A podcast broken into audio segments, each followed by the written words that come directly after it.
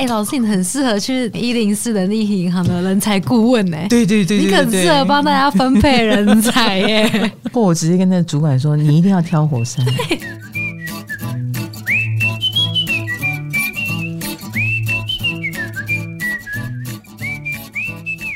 嗨，欢迎来到唐阳鸡酒屋，我是唐启阳。我们今天又要继续进行我们的三公话题。我把三公定位为学霸宫，嗯，但是并不是所有心呃有心进来你就是学霸，因为每一颗星带来它的风格嘛，啊，所以有的人就是坎坷痛苦，有的人就是呃天生聪明哈，每一个人的命运不一样，但是你只要三宫有心，你就一定会。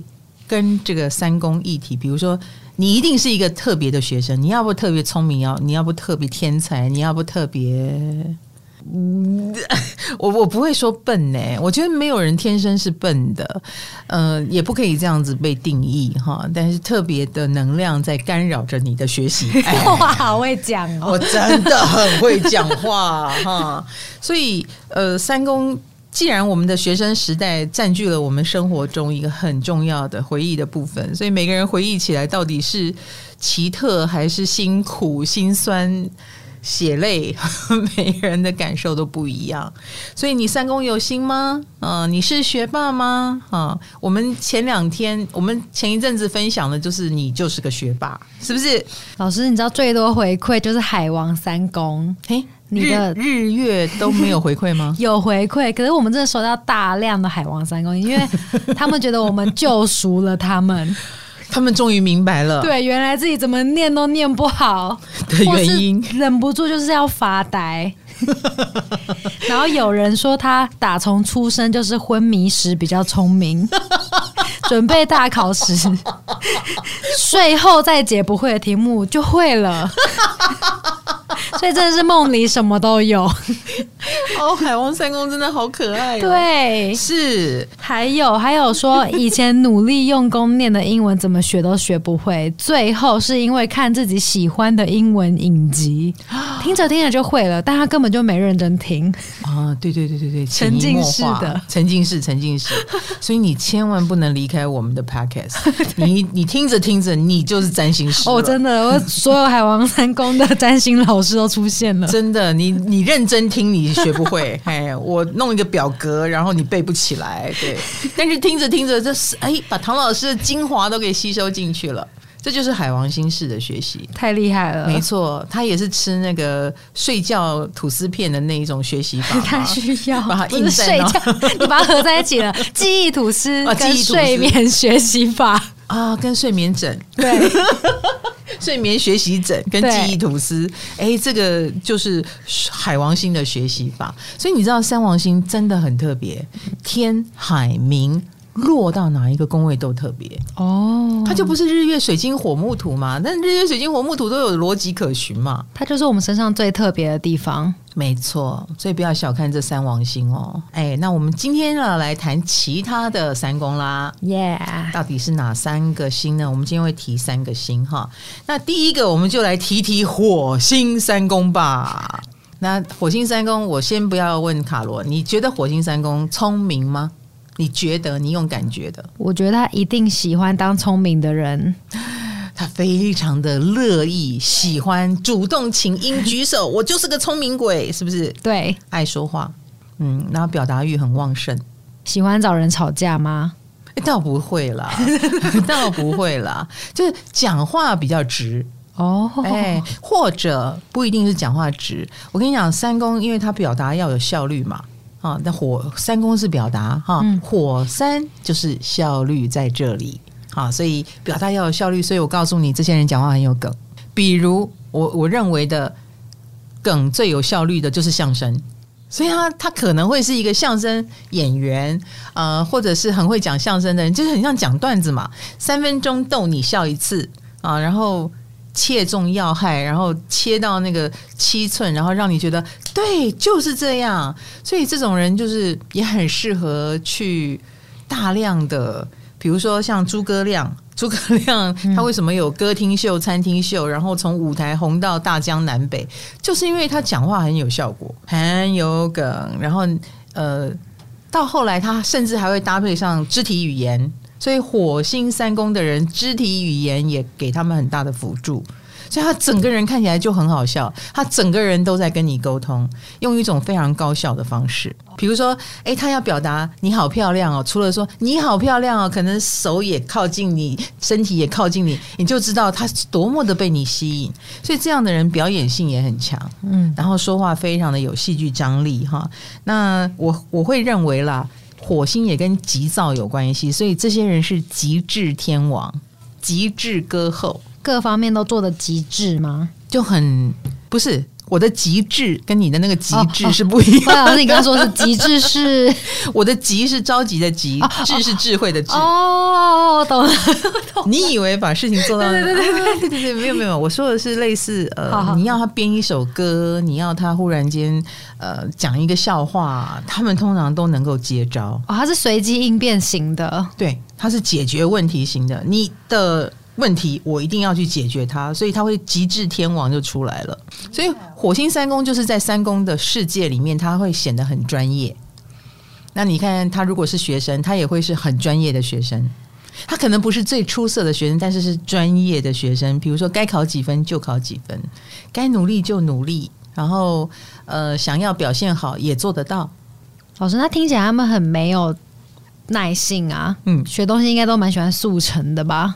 哦，速成学习法，对，我觉得他们应该是呃一鼓作气，然后可以达到一定水准，所以这些人是学习上没有什么耐心的人，短跑型选手，没错，所以他不太可能是呃什么花个几年的时间，然后去苦心的钻研一个学问，我觉得不太不太是，但是短时间就能学会的，他会表现出好像天才一般的实力，然后一旦会了就没有耐心，不想再碰了。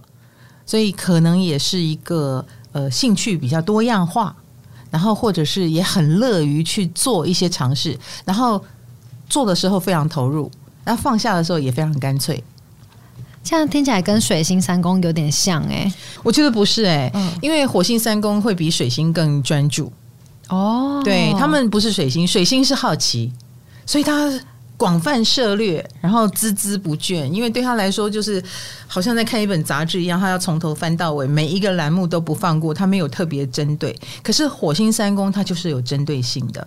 对，他可能针对他有兴趣的部分，他可以表现的很好。嗯，然后或者是他很想要在这里获胜，他的好胜心有展现出来，所以呃，某部分他特别有兴趣，他就会学的特别好。哦，好胜心。是的。然后我刚刚讲了，他想要在那里赶快的得到第一名，然后他就会投入大量时间。可是如果他没有兴趣，他不想得第一名的地方，他很可能连看都不看。或者是更快的就放弃了，他就不是水星了，嗯、不是整本杂志他都有兴趣。像听起来他们很喜欢比赛，耶，想要拿第一。他们是，所以呃，通常在学生圈子里面，他们很容易就成为那个最出色的学生，或或最引人注目的学生。然后，也许是因为他成绩好，也许是因为他呃特别活跃，嗯啊，或者是他呃在某部分特别出色。哎，总而言之，他们很可能就是。老师会注意到的那种学生类型。那老师，我听说过，要督促一个火星三公的成绩变好的话，就把他丢到一个比赛中。没错，他为了得第一名，他就什么都会做吗？是的，因为没有人跟他比的话，他自己成为自己心目中的第一名就好啦。嗯，哎，但是如果这是他在意的科目，然后他也想压过某一个人，呵呵，那有一个假想敌。啊，然后或者是有一个目标，啊，火星三宫定下一个目标，我一定要达到考到这个学校，我一定要达到这个水准，呃，或者他是主持人，我收视率一定要达到什么地步，他忽然间就会浑身充满干劲。哦，好，那是不是就可以鼓励现在正在听的火星三宫的人，他们要多说话吗？多表达，哎，这不需要我鼓励。火星三宫平常就话很多，好不好？当然呢、啊，平常就很爱说话啊。一个不小心呢，还会有点自说自话，哦、太多了，说太多。真的，你就是自说自话，而且还好为人师。嗯嗯，一个不小心，你太像个老师了。哦，因为你会主动嘛，我我不问你，你就回答。呃，我就会有一种。嗯啊，有必要吗？好，我没有问你哎，反而要收敛一点。是的，是的，那这个我们说火星它有好跟坏，很极端嘛，是不是？啊、哦，你如果是我们很喜欢的老师，你当然就是明星老师型啦，呃，出口成章，然后出口都是笑梗。可是如果我没问你，然后你硬要教我，那你就太讨人厌了，自己要当心哦。嗯，嗯，那因为老师之前说过，火星代表吸引力嘛，所以火星三宫的人会被口才好的人吸引吗？嗯、呃，一定要能够跟他对答。那他们两个不就是叽里呱啦、叽里呱啦的？应该说聪明度吧。他会觉得，哎，你接得住我的梗，哎，你知道我在说什么啊？或者是他想当老师的时候，你可以，你可以配合他当学生。哇，你能配合他当学生，你是崇拜他的人，我觉得他们也可以接受。所以你是一个足够聪明到能够接住他的人，那。嗯，这个是一定要的，你不可以笨，要会接他的梗。哎，你是不是那么聪明不重要，你要聪明的刚刚好。我，很难呢，真的很难，嗯，要有智慧才行哦。对，听说火星三宫的人喜欢开快车，哎，有这说法吗？哦，有，三宫跟交通有关系，啊，各位。哦，三公跟交通有，那就合理了，合理了。所以你开车啊，你的你会买什么车啊？或者是你嗯。呃希望怎么样到达你要去的目的地，或你旅行的方式都跟这个星有关系。那火星当然就会比较想要说走就走，因为它要效率嘛。嗯啊，或者是来一个短旅行，两天一夜。嗯哎，他还不是十天半个月哦，哦，他是两天一夜。那别人会觉得哈，这样能玩到什么？可是对火山的人来说，我只要玩得够精致，我短短的就能够很嗨了。我为什么要花那么多时间，然后什么在那边浪费放空？No，火星是很有效率的，所以他们一旦要旅行，他们就是属于会积极安排。哎，几个人？大家早餐要吃什么？午餐要吃什么？去哪里？他可能会安排的非常到位哦。感觉是那种早上七点就要起床，然后一路玩到晚上十二点，有点效率的，有点效率的。他他是不会浪费时间，体力好，体力好。是，那他们很可能也会是那个旅行团的主导者哦。对，因为他特别有想法，然后他也很喜欢当头头。只要有火星，你在那个领域就会当头头哦。火星的领域就是头头，对。然后以及有领袖魅力啊，那你喜欢登高一呼，然后大家来响应你这一类的。所以火星呢，呃，你刚刚讲到会不会跟交通有呃车子有关系？是啊，你喜欢一马当先，那你想想看，这个人开车会怎样？就是前面不要有人挡住我，他很可能就会超车。所以啊，就很像考试，有人挡住他，他就想要打倒他。哦，那你就会进步了一点。开车也一样，前面有人挡就想超车，那因为不喜欢前面有人挡，车子就越开越快。嗯，哎，所以有开快车的可能性哦。嗯，那既然如此，你的车性能就要好，要能满足你的驾驭感，要能满足你想踩油门超车的时候能超。所以那种慢慢的啦，然后什么安全的啦。呃，诉求什么慢慢慢来慢去很啊，那个都不适合火星三宫的人。他是什么赛车选手吗？赛车或跑车，他们一定很爽。我们火星就差不多了。对，哎，我们火星三宫，大家各自领略一下。那希望呢，你们为了达到有效率沟通这件事情，呃，口才越来越好，然后学习上面呢也。特别特别能够挑中你喜欢的项目，然后学得很开心，你一定能够有所成哈。那呃，沟通也可以成为你的工作啊，赚取呃你的知名度啦，赚取你的钱财的一个方式。就是最终他也许不是学霸，但是他一定是别人眼中的非常聪明的人。嗯，哎，这这点就是很重要。我们有时候不一定要靠学校的分数来证明你很聪明。哎，那火星三宫就是在社会上很聪明的人。好，那接下来我们就来进入一个学渣的星座。有哎，上礼拜上海王三公的时候，其实很多人都有自首，土星三公也是学渣。来来来，我们就来讲土星土星进三宫的人，辛苦你们了。我说真的。这个社会沟通能力真的太重要了。对，偏偏你们的沟通工位没心就算了，要来还来了一颗土星，哇，好险好险好险！我我我先我先跳到最后。我老实说，土星三宫的人，你未来一定又你的工作就是一定跟讲话跟沟通有关系，真的，你就是你一定会从事这样的工作，不管你是不是一个讲话结巴的人，你是不是一个大舌头的人，你是多么的没有自信，你还是要担任沟通的工作。我我觉得土三这个怎么说呢？他们自己也不是不知道，所以他们自己就越发的紧张了。就是我这方面欠缺能力，然后我以后又我老是被丢到这个世界里面，或者是被被各种很会讲话的人包围碾压。哇！比如说土星三宫，三宫也是兄弟姐妹哦。嗯，我有一个朋友，他就是土三，然后他有一个非常聪明、会说话的姐姐。天哪，好有压力哦！对，他自己笨不笨不知道，但他知道跟姐姐比起来，他就是个笨。然后就天天生活在我是个笨蛋的阴影里面，所以你知道土三的压力有多大？嗯嗯、呃，这种。少年时代的阴影，别人都说我的少女时代或那种电影都演得很青春活力，但是对于土三的人来说，他们的青春是暗淡的。就是呃，当然也有高光时刻了啊，也有非常多美好的回忆。可是，一讲到学业，他就是熬夜苦读啊，还读不好的，他就是念的最辛苦的那个。但是水三的永远考得比他好，是是。真的人生的不公平，好不公平。对，年少的时候就展现出来了。对土山的人来说，是一种很严重的伤害。你想想看，谁愿意？谁愿意熬夜苦读，花别人两倍时间，然后还是考一半的分数？那这个压力多大？但是土山真的不是白痴。说真的，来，我要安慰你们一下。嗯，你们是思想深邃的人。但是你没有办法很顺利的表达出来，你的沟通工位，倘若你是一个锅子，你里面装了很多好料，但是你就是有个锅盖，把它盖住了。对，那个土星就是把它盖住了。你这一辈子，终其一生，你能做到的就是赶快希望有一天这锅盖是打开的，全部的人都可以看到你的肚子里是满满的好料。嗯，可惜啊，可惜你不太会掀锅盖。你有压力，你有障碍，或你手没有力气，或者是没有人会发现你这一口锅子里有东西，大家都被打开来的人吸引了嘛？也许你只要再花多一点时间认识他一下，了解他一下，你就会知道他里面满满的好料。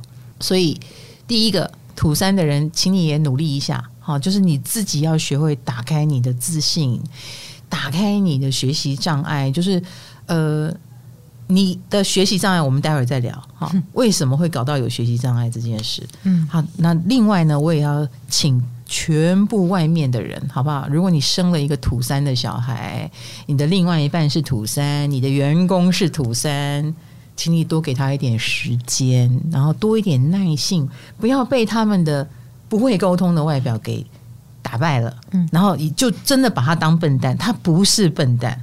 只要三宫有心的都不是笨蛋，这样知道吗？可是他展现的外面是土星的样子，以至于你会错过他，这就是很可惜的地方。他们其实是非常优秀的。好，那讲到学习障碍这件事，我觉得，呃，当然有几个原因了哦。第一，他们有时候是真的有原罪，比如说真的讲话就是会口齿不清、结巴、没有自信，然后。久而久之，他也会逃避跟别人的沟通，因为他会自卑啊。土星就是自卑，觉得自己很差。那一旦他发现，哈，我我最害怕差了，结果反而我真的让别人觉得差，那我干脆不要说话好了。也常常觉得自己很容易被人家比下去。那为什么呢？因为他希望自己表现得好啊，所以他就会一直看到自己表现不好的一面。土三的人反而会更希望自己表现得好，他是希望自己表现好的。就好像我刚刚说的那个土三，他有优秀的姐姐，他会去跟他的优秀的姐姐说：“姐姐，你可以教我吗？”他也想变聪明，然后姐聪明的姐姐就教他了，教到后来就哭了。谁哭？姐姐哭 还是姐姐，姐姐为什么要哭？因为姐姐觉得你脑袋是灌了浆糊，是不是？这么简单的公式，你为什么学不会？你那个时候就没有打开它的盖子看一下？哎、欸，我说的是朋友，我没有说我自己。我明明把它包装成我的朋友，你为什么还是听出来了？我在对那位姐姐喊话。我有，我我我有努力啊！不是，我的朋友有，我的朋友有努力教他的妹妹，然后很耐心的，就是来五乘七。五七三十五啊，然后这个五就写在这里，三就跑到这里，哎、啊，你再再加起来不就好了吗？这样之类的。但是为什么我就不是我的朋友就不是那种？因为你卡在哪里？嗯、他可能连他自己卡在哪里都说不出来，嗯、然后就断了。然后呢，这个姐姐也觉得怎么这么不可思议，然后教到后来就生气了，然后就哭了，这样气哭了，气哭了。然后妹妹就更挫折。然后就再也不敢问了，然后从此你可以想象她的黑暗的少女时代就来了，是一个恶性循环，是个恶性循环。那时至今日，那个妹妹她做的事情就是，她就放下了对学历的执着，因为她很可能在学习系统里面就是无法表现的呃那么的出色。那说真的啦，她也可以出色的。土星三宫是可以出色，只要他愿意花很多时间，因为土星就是辛苦、吃力一点的地方。对，你是可以靠着你的辛苦跟吃力达成了一定的目标啊。然后通常你也因为这个吃力跟辛苦，你想想看，你的记忆度，你对这段，你对这一段求学历程的深刻度，是不是就要高于他人？是不是高于那种？哎，我天生聪明，我随便考就会。然后他出了校门，什么都忘光了。哦，对，你懂我的意思。对，这个土星三宫是不会忘记的，所以他们他们反而就会表现得更专业一点。哎，然后更我我们刚刚讲的深刻就来了，比较职人精神的他们，嗯，比较就是他们的刻苦耐劳嘛，就好像。你每天在劳作的人，你手上就会长茧。嗯，这个茧离开了求学时代，还会在他的手上，所以他什么都记得。他摸一摸这个茧，他那个数学公式，他背的要死的，他没有忘记，他永远不会忘记。他一旦记得，永远不会忘记。一旦学会，永远是他的。好，所以这是土三你的收获。那土三呢？既然如此，你出社会以后也不会好过啊。你 出社会以后，到处都是沟通的场合嘛，到处都是要你表达自我嘛，所以你真的在这个充满竞争、随时随地都有那种爱线的人，我会，我最厉害，然后讲话很讨喜的人会压过你，是不是？嗯、对，那你满肚满腹经纶，然后那么多的学习、刻苦的经历，你到现在锅盖还是不能随便打开。你到了社会，你还是有社会上的障碍，那怎么办？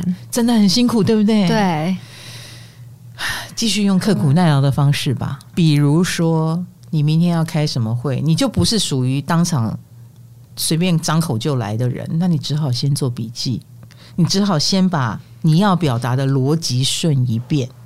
所以，这些人出了社会以后，一样是一个刻苦耐劳的学习者，一样是熬夜准备 proposal 的人。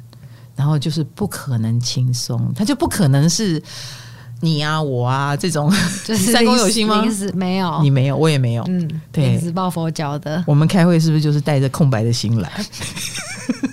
开会前十分钟会准备 哦，你会准备一下哈。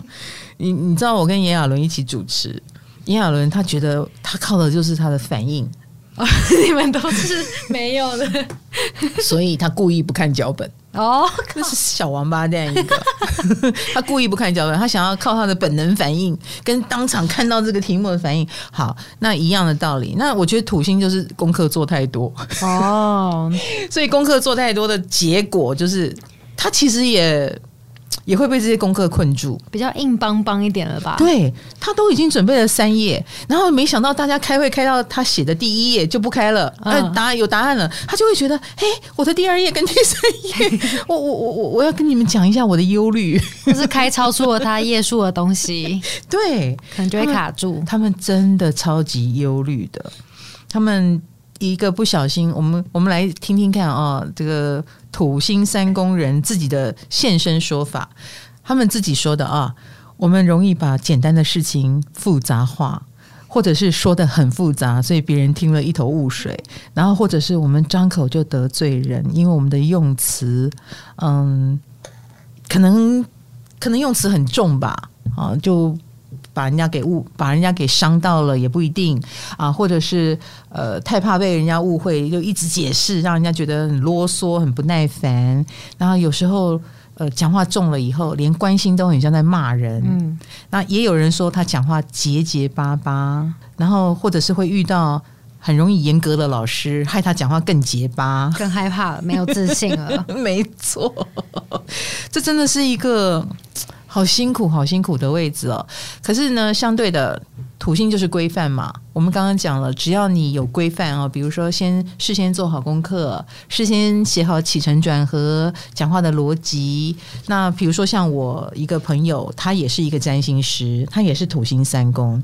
我是属于哈，我真的不能做功课。我以前上节目，上这个星座节目，我可能会排名次，但是名次呢，在到了现场，我的心态又变了，我的感觉又变了，我就会要求他们说。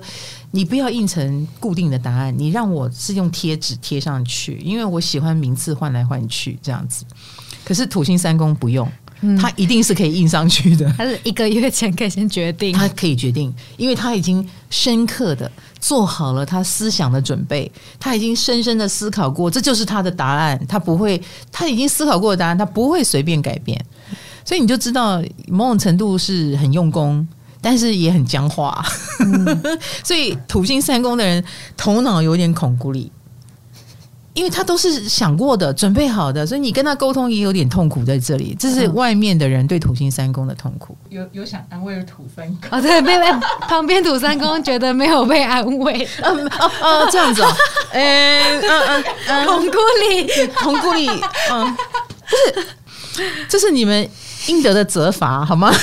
我们跟土生，我们跟土生沟通，我们很痛苦，好不好？灵活一点，OK，灵活一点，所以还要回去检讨。没错，没错。可是老师，我们公司有两个土三公的耶。你看他们就不讨喜啊！不确定，哎，不是这样子吗？哦，对，我们公司有两个哦，真的很典型，所以我们说起话来就是啊，也也我们也有受害者的心情，好不好？他们在安慰他们，他们很痛苦，我们也很痛苦啊！大家都常开会的，对不对？好，那那那我们试着理解土星三宫的人痛苦。好，那好，那。呃，土三的人自己承认，他们旅行，嗯、我们说三公跟旅行有关，他们旅行压力很大。哦，来，红豆自己说的，他只要出去玩，他就会很怕打包东西会漏带。你看，压力就是，所以压力就来自于他害怕没有完美，没有面面俱到。好，那没有到什么程度呢？啊，怕漏带。然后，或者是觉得开车开这么久会不会很累？然后，或者是会幻想他订旅馆，其实旅馆会忘记他，嘿，会没有房间。然后，他也曾经做过外景气划，这对他来说简直就是一个梦魇。我跟你讲，外景气划交给火山的人来做，他们做的又快又好，好不好？请交给火山，好不好？火山超棒的这一个部分，但是土山的话呢？土山好可怜，哎、欸，老师，你很适合去那种一零四人力银行的人才顾问呢、欸。对对对，对，你很适合帮大家分配人才耶。或我直接，或我直接跟那个主管说，你一定要挑火山，哎、欸，他就可以帮你规划的又快又好，还可以当导游这样子，你不用付他导游的钱，他都愿意当导游。可是土山呢，就是你付他这份薪水，他把命都卖给你了，好，好沉重啊，好沉重。所以对土山的人来说，旅行就成为梦魇了。他有他自觉有职责把它做好，那他是不是就成为工作人员？压力超大。明明大家都是同学，大家都是平辈，然后我没我也我也没有叫你要这么沉重有压力，可是土三自动的会把这件事情扛起来。他就觉得我该负责，而且我一定做不好。这样跟他们出去好轻松哦。啊、嗯，我们轻松，然后让他讨人厌，这样子累到他们。他们就是他们就是在一路上就开始一直 check，一直 check 的那个人，对，因为他一直幻想自己没有订到，会一直幻想会出问题，然后他会或者他会幻想车子抛锚。那我也一直在想，这到底是他们的幻想还是真的幻想吧？因为土三的确有时候他的悲观会招来。悲观的能量，吸引力法则，真的，我真的不骗你。他最担心的事情，还真有时候会发生，就跟墨菲定律一样。没错，没错。嗯，所以你土星三宫的人，对于旅行这件事，或对于工作这件事，我只能这么说：你不能掉以轻心就对了。比如说你要出门前，你忽然间想说，我的行李箱其实用很久，我最近觉得它快坏了。哎，土星三宫的同学，你一旦这样想，就麻烦你换个行李箱，否则的话，他一定会在机场大厅让你出丑。他就一定会在你半路上正在急着领行李的时候，整个散开。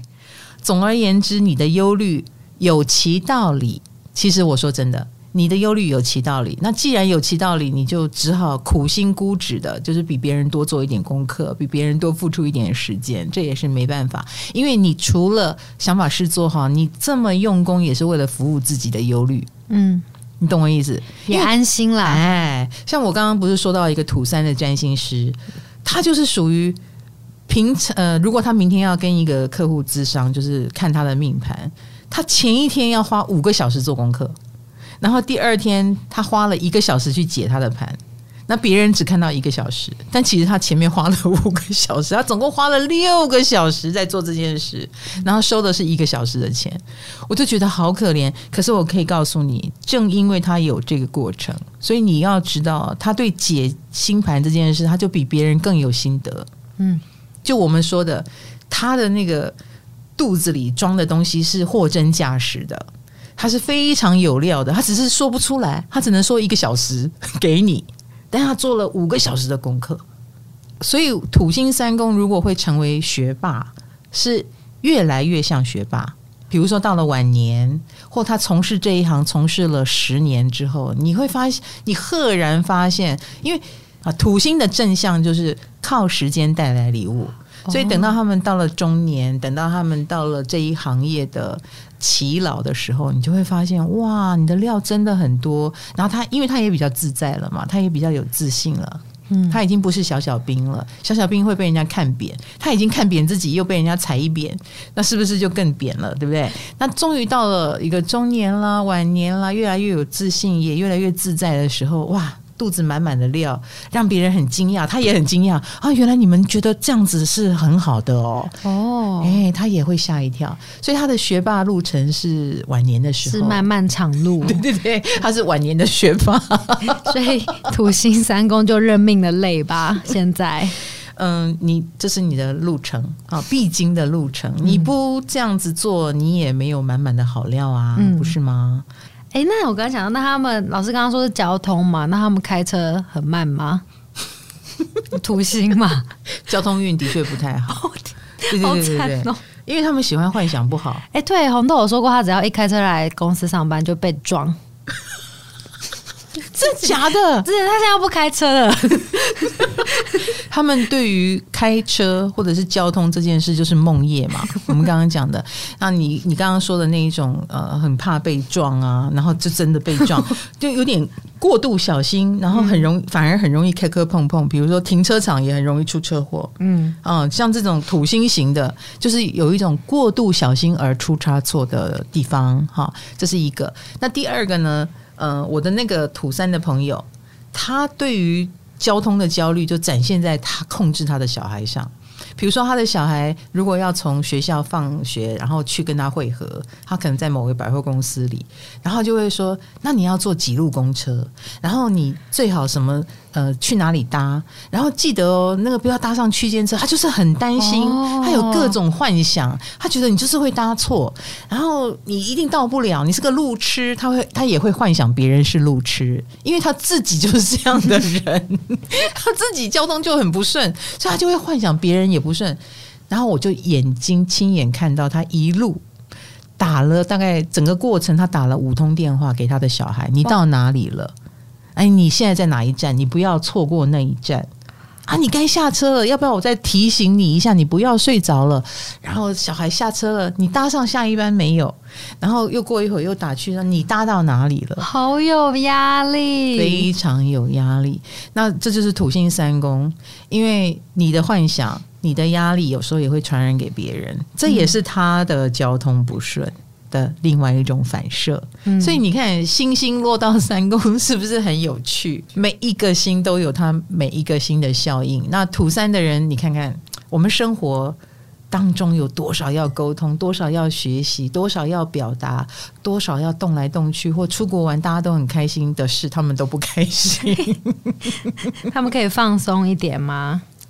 就有点难嘛，所以我才告诉你哦，土星三宫有时候朋友也会很少，因为他就不太能够靠他的口才，呃，去交朋友，嗯，或他可能会成为一群朋友当中最阴沉的那个人，所以久而久之，土三也觉得好了，算了算了，我也不要成为那个讨人厌的人，所以他有时候成长过程有点孤单，然后出社会之后他也很孤单，所以土三的人通常会蛮工作狂的。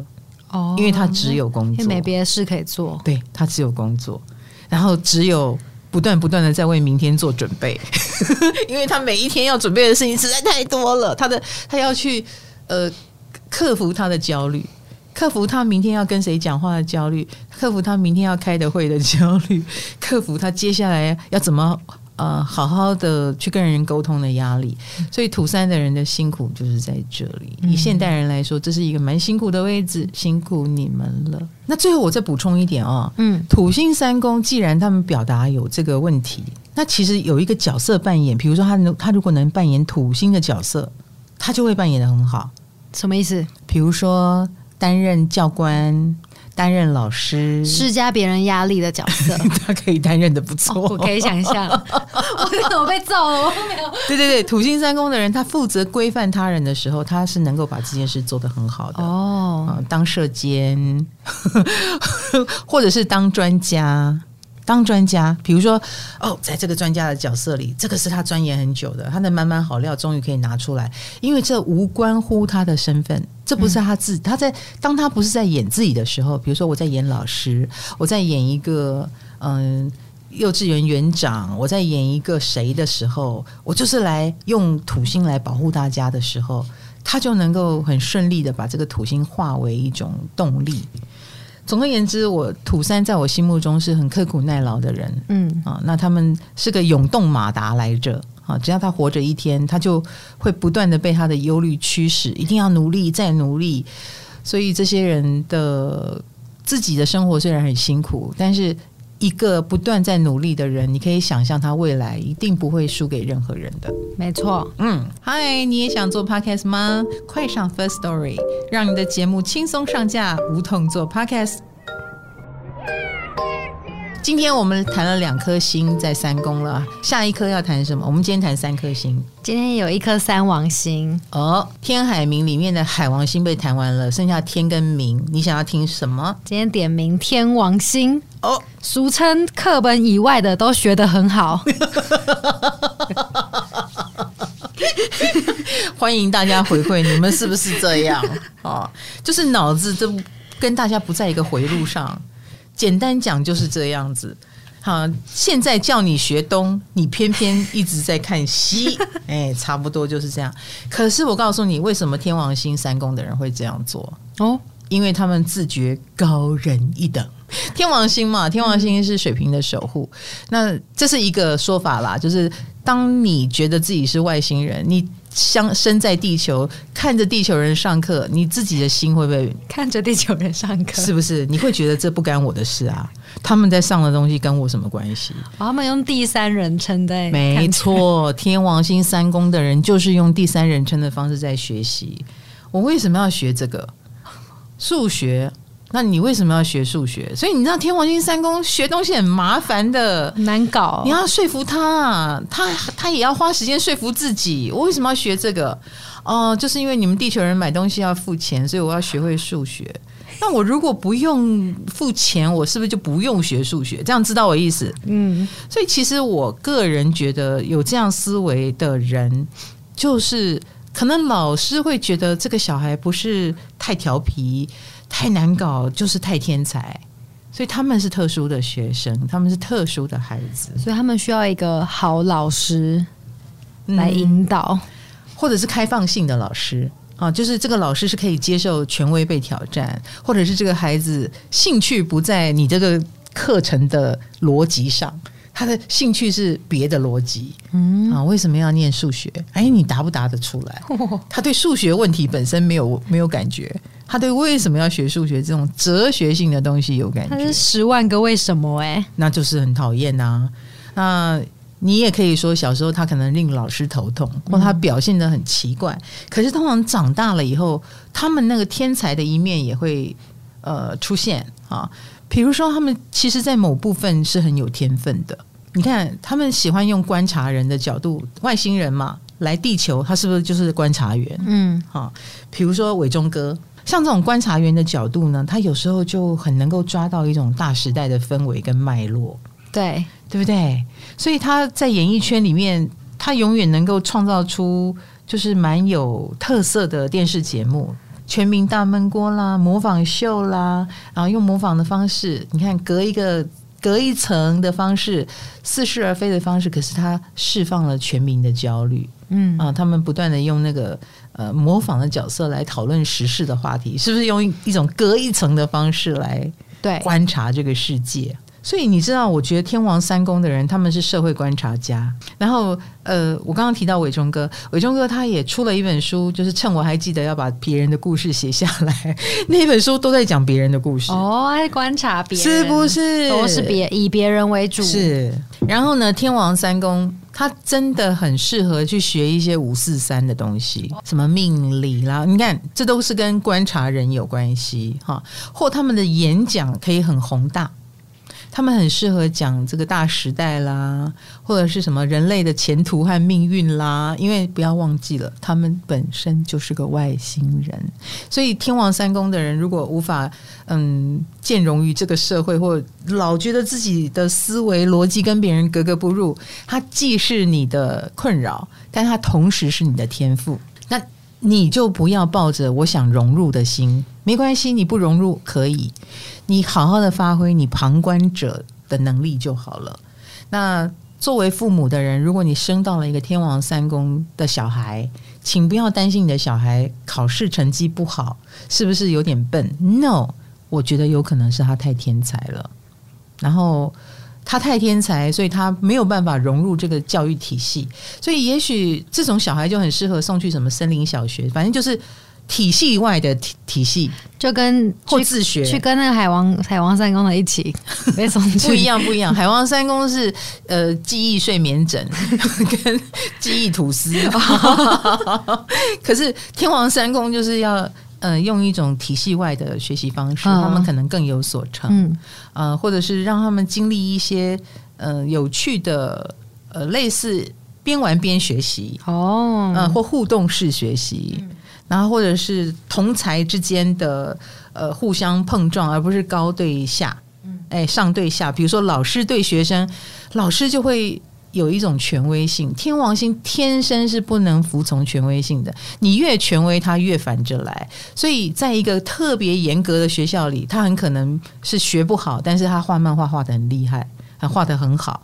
哎，他们好像他进了一个美术学校一样，他就是一个会在其他地方长出一朵花，然后不顺着你的逻辑长的小孩子，就是某种程度他一定会展现出天才的一面。嗯啊，那你不要去压抑他，你要懂得欣赏他，然后你也要原谅他在很正常的体系里面不能很好融入这件事情。那老师，我有看到有人说天王三公的人蛮有说话魅力的。嗯，他们的魅力应该来自于他的观点，他的观点很特别，那你就会着迷嘛。你没听过人家这样讲话嘛？你没听过哦，他是他是这样子切入这件事情，他是这样看的。因为我们可能更有从众心理，我们可能更有一种大家应该都会觉得这件事很讨厌吧？嗯，他反而会觉得说这没什么吧，这没有很讨厌啊，这反而会带给我们什么什么？因为天王三公的人提供了另类观点，你就会被他迷住。那老师，你之前说天王星在一宫就是命宫的人、嗯、本身就是怪咖，那天王星三宫的人呢？他们也是，他们是思想怪咖。那其实我们现在呃所谓的怪咖已经呃很难去界定，就是说呃思想呃，比如说一宫跟三宫的不一样啊，一宫就是你整个人存在的感觉啊，你整个人呈现的感觉就是天王星，所以他。整个人就很奇怪，他可能也会颜面神经失调，这也是一种奇怪。对 对对，我们改天就来讲一宫哈，改天就我们就可以提到一宫，一宫很有趣啊。那三公就不一样，三公是一开口是天王星，他不开口的时候是正常人哦，还还可以演得很好，是他可以演得很好，但是你跟他多交谈两句，你就知道他的想法跟别人不不一样，不正常。在你觉得。嗯，哎，这是个很好的机会，你应该在这里继续努力。No，他放下了。他他他的想法跟别人不同，你你你见到他的行为逻辑跟别人不一样的时候，你再去问，你才知道哦，他有他的一个想法跟那一套。那只是说他没有表达出来，嗯，然后平常看起来很正常，但因为思维逻辑的关系，可能就做出了很奇怪的选择，也不一定。好，这就是天王三宫。那因为老师你说三宫是兄弟姐妹嘛，嗯、那天王星这么怪的位置在三宫，嗯，他会很怪的兄弟姐妹吗？或是同父异母吗？嗯，也许，因为三王星都跟宿命也有点关系哈。对，所以也许会有很奇特的，比如说什么桃园三结义啊，很奇怪的结盟啊，呃，或者是呃，可能他很欣赏另外一个怪咖，另外一个天才，那或者是他们跟兄弟姐妹之间的关系，呃，在天王星的影响下，就是既疏远又亲近，哈。啊，那这个东西就请天王三宫的人来跟我们分享，什么叫做既疏远又亲近啊？好抽象，对，或者是类似啦，你有兄弟姐妹在从小离散啊，被迫生活的隔得很远啊，一个在外婆家长大，一个在爸爸妈妈身边长大之类的，嗯，或特别的天才啊，这都是天王星的影响。那在天王星影响下，你们的交通运不知道如何哦？我也蛮好奇的，但是我觉得。呃，像交通运这种东西，比较是内行星，好，比如日月水金火，你是特别有感觉的。到了天王星、海王星或者冥王星的影响就还好哦，它的影响可能一生一次的那一种，一生一次。天王星、海王星、冥王星一生一次，它就不是常态性的。比如说，哦，你就是很容易买到故障车，你就是很容易超车开快车。天海冥就不是长这样。嗯、呃，海王星三宫的人，说不定一生会有一次车子泡水，就是也不是天天泡水，这样你懂我意思？那天王星的话呢，就是你可能很容易触电吧，哈，就是呃修怕电呐，电路容易怎么样啦，啊，或者是你自己也可能有那么一天，哈，忽然间就想来一个奇特的冒险旅行，然后成为你人生中难忘的回忆之类的。那我们就来请天皇三宫的同学跟我们分享一下，他们该不会会去开奇怪的东西吧？也可能飞机、战斗机、开船、哦之类的。天王星对，天王星是很特别的。你的交通工具的选择是什么？溜冰鞋啊，还是滑板啊，还是什么车啊？电动车之类的啊？哦嗯、请你跟我们分享喽。嗯，老师，那因为三宫是学习嘛，那三宫那边的星逆行呢？直接打折吗？三宫逆行，我们说逆行哈，呃，来，如果顺行，它啪往前走就是了。如果你本命星逆行，代表它是有一个回路，一个路径。所以，如果你三宫有星逆行，表示你的学习过程一定是有一个前进、后退再前进的过程。所以，类似啦啊，你可能会先考错科系，然后念了以后才发现，哎，我想要的其实是另外一种。你会经历这种。往前走，又往后思考一下啊，又觉得不对劲啊，退后，然后再往前走的过程。哦，那这个就会有所谓的波折，嗯啊，但是这个波折就是你不是属于一次到位，你需要一点摸索的过程。那你对自己的认识也可能需要这么样一个过程。所以有逆行心的人，你可能就要接受自己的学习过程稍微有这样的一个途径。那也不要勉强自己，就是说啊，这是不是我很笨，我很差？不是，而是呃，把土星三宫的拿来讲，就是为了生命经验深刻，所以必经的过程，好吗？是土星三宫在经历的。对对对对对对对，辛苦你们了。OK，我们今天呢，呃，把三宫讲完三颗星，所以我们已经讲完七颗星了：日、月、水、海跟火、土、天，哈。那下一次就是还剩三颗星啦，下次还剩谁呢？就是金星、木星跟冥王星。